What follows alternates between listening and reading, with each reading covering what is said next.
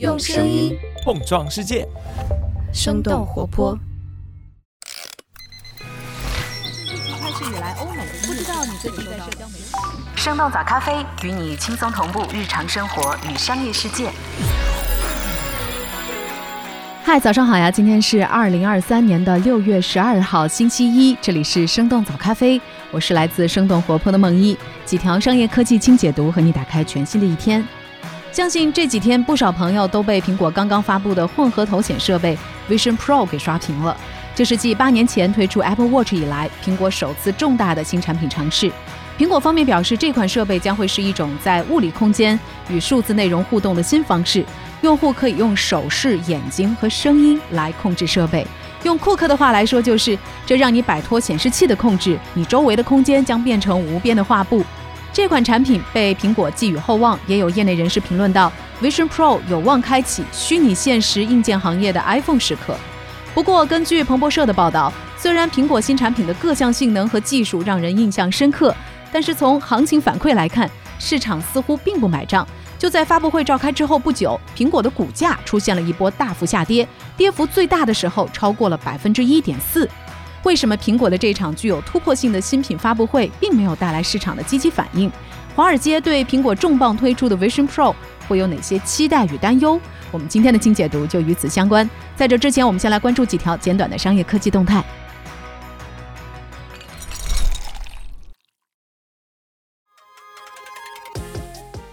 米哈游去年营收二百七十三亿元，吸金能力仅次于腾讯、网易。根据第一财经六月九号的报道，原神的开发商米哈游去年的主营业务收入超过二百七十亿元，净利润达到了一百六十二亿元。米哈游成立于二零一一年，他们旗下的二次元手游《原神》也是近些年来最受欢迎的游戏之一。根据数据分析公司 Sensor Tower 发布的报告，自二零二零年九月上线以来，《原神》在移动平台的总营收已经超过了四十亿美元，其中中国市场贡献了十四亿美元，日本和美国分别贡献了九点六亿美元和八点六亿美元。从营收规模来看，米哈游目前大约是腾讯的六分之一，网易的三分之一，离两大巨头仍有差距。不过，还没有上市的米哈游比国内营收排名三四位的上市游戏企业要高出了一大截。去年米哈游的营收是三七互娱的一点六倍，世纪华通的三倍。卓识资讯的分析认为，随着米哈游崩坏、星穹铁道的上线，以及新游戏版号已经拿到的情况，整体游戏行业将进一步向腾讯、网易、米哈游三大巨头独大的趋势延续。抖音外卖终止一千亿元目标，业务重心转向配送。根据晚点类 Post 的报道，抖音外卖放弃了今年一千亿元成交总额的目标，当前业务的重心转为用更多的方式跑通业务流程。调整目标的原因，则是上半年的业务进展没有达到预期。去年，抖音开始在北京、上海、成都三个城市试点，不过进展有限。相比到店业务，外卖业务流程多而且繁琐，还存在着配送的问题。抖音外卖想在顺丰、达达等等第三方配送平台之外，通过本地生活服务商来做配送。抖音的竞争对手美团则正在尝试直播的形式。三月开始，美团启动了外卖聚合直播间的项目。新入驻的商家主要来自抖音上销量比较好的商户，用户在直播间购买代金券之后，在需要的时候随时下单配送。四月，美团外卖举办了首场神券节的直播，瑞幸的生椰拿铁这一个商品就卖出了一百万杯。根据晚点的报道，美团还在内部建立直播中台，未来直播中台的能力将被复用到美团的各项业务当中。腾讯首次投资大模型公司，一周之内连投三家。根据第一财经的报道，在五月三十一号到六月五号不到一周的时间里，腾讯接连投资了三家 AI 大模型初创公司，他们分别是光年之外、MiniMax 和深研科技。光年之外是美团前联合创始人王慧文创办的公司，他们最近完成了新一轮的融资，投资者当中就包括腾讯。MiniMax 成立于二零二一年，目前已经有多家公司在使用 MiniMax 的模型了，包括火山引擎和金山办公等等。根据路透社的报道，MiniMax 估值十二亿美元，之前已经参与的投资方包括米哈游、IDG 资本、高瓴创投等等。深研科技的团队成立于去年，王慧文此前有意收购的大模型公司当中就包括深研科技。除了对外投资，腾讯也在推进大模型的自主研发。腾讯旗下的混元 AI 大模型包括计算机视觉、自然语言处理、文字生成视频等等多个方向。在五月的财报会上，腾讯管理层表示，混元大模型目前的进展还不错。通用汽车接入特斯拉充电网络，特斯拉有望统一北美充电标准。六月八号，通用汽车宣布加入特斯拉的北美充电网络。从明年开始，通用汽车北美地区将为车主提供可以接入特斯拉充电桩的转换器。而从二零二五年开始，通用汽车将直接采用特斯拉充电桩的接口标准。当前北美地区的充电桩主要存在两种标准，一种是特斯拉的充电标准，一种是美国政府推广的充电标准。相比之下，特斯拉充电桩的速度和稳定性更高，目前已经占据美国充电桩百分之六十的份额。去年年底，特斯拉的充电网络开始向其他厂商开放，接入特斯拉充电网络可以让通用的车主充电更加便捷，从而带动电动车的销售。通用 CEO 表示，这个举措能够让通用车主可使用的充电桩多上一倍。另一方面，与特斯拉合作也可以让通用汽车节省在充电基础设施上的耗费。不久之前，福特汽车也宣布了要接入特斯拉充电网络，并且表示可靠广泛的公共充电是扩大电动汽车普及率的关键驱动力。目前，通用、福特和特斯拉三家公司合起来占据了美国电动车销量的七成左右。通用和福特都表示，希望可以推动特斯拉的充电标准成为北美统一的行业标准。以上就是值得你关注的几条商业科技动态，别走开，我们马上和你一块来关注一下，为什么 Vision Pro 一经发布，苹果的股价反而下跌了呢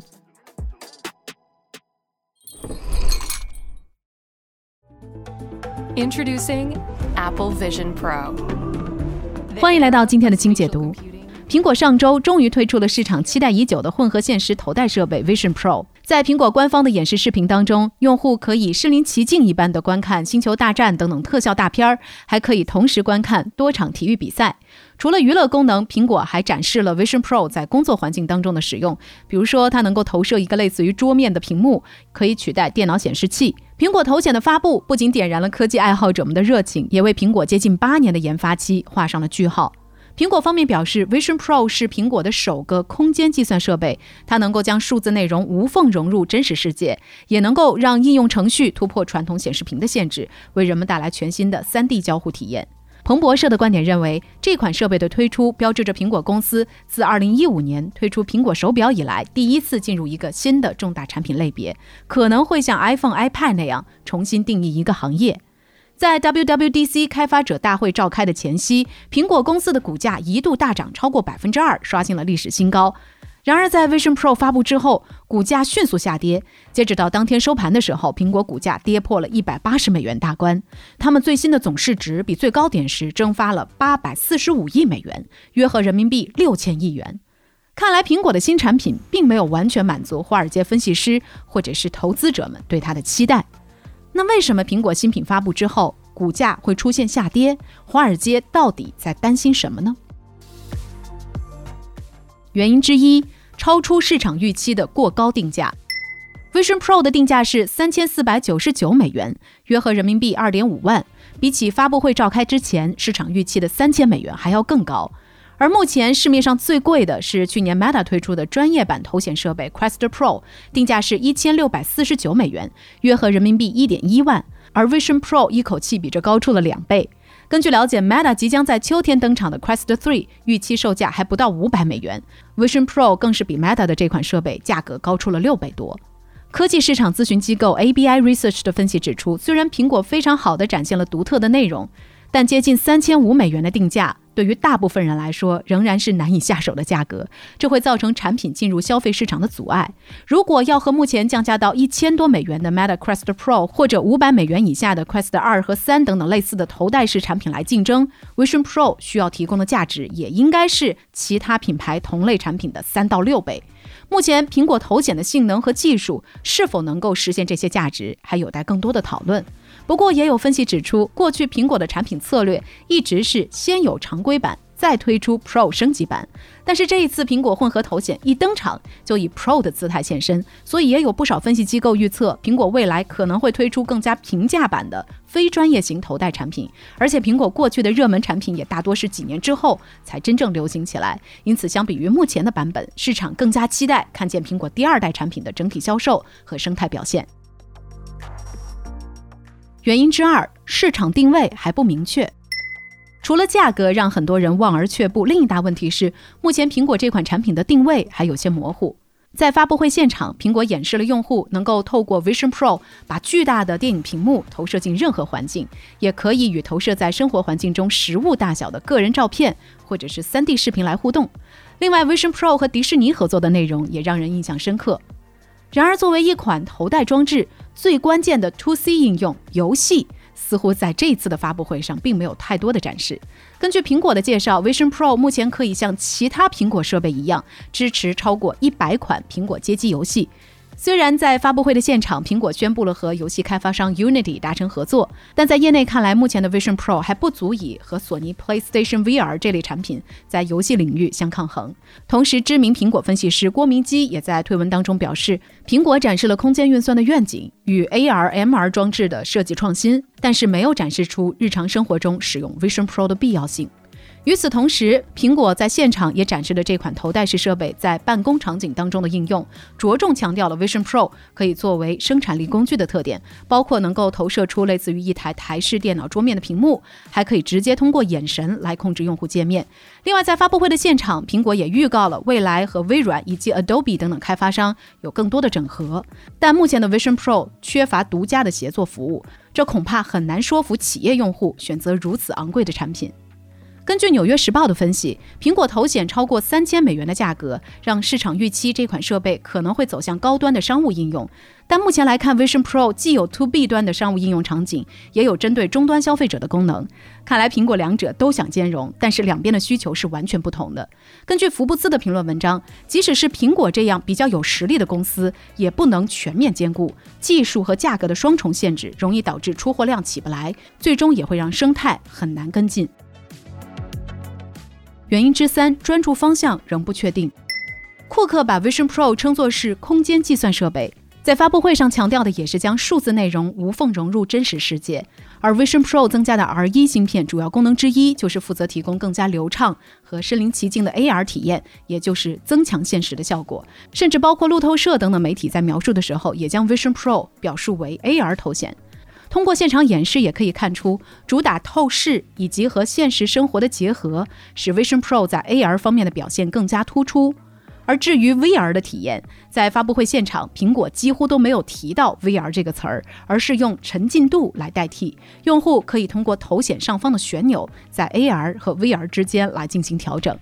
目前来看，AR 功能更加突出的 Vision Pro。在外形上采取的还是偏向于 VR 的头盔设计，而不是更加适合日常佩戴的轻便型眼镜造型。同时，Vision Pro 依然有一个外部电池，要通过电缆连接到头显，而且只能够续航两个小时。虽然两个小时对于 VR 来说已经够用了，但并不足以支持一般 AR 应用主打到处移动使用的场景。所以在苹果现场展示的视频里，大多都是在固定位置上原地使用的场景。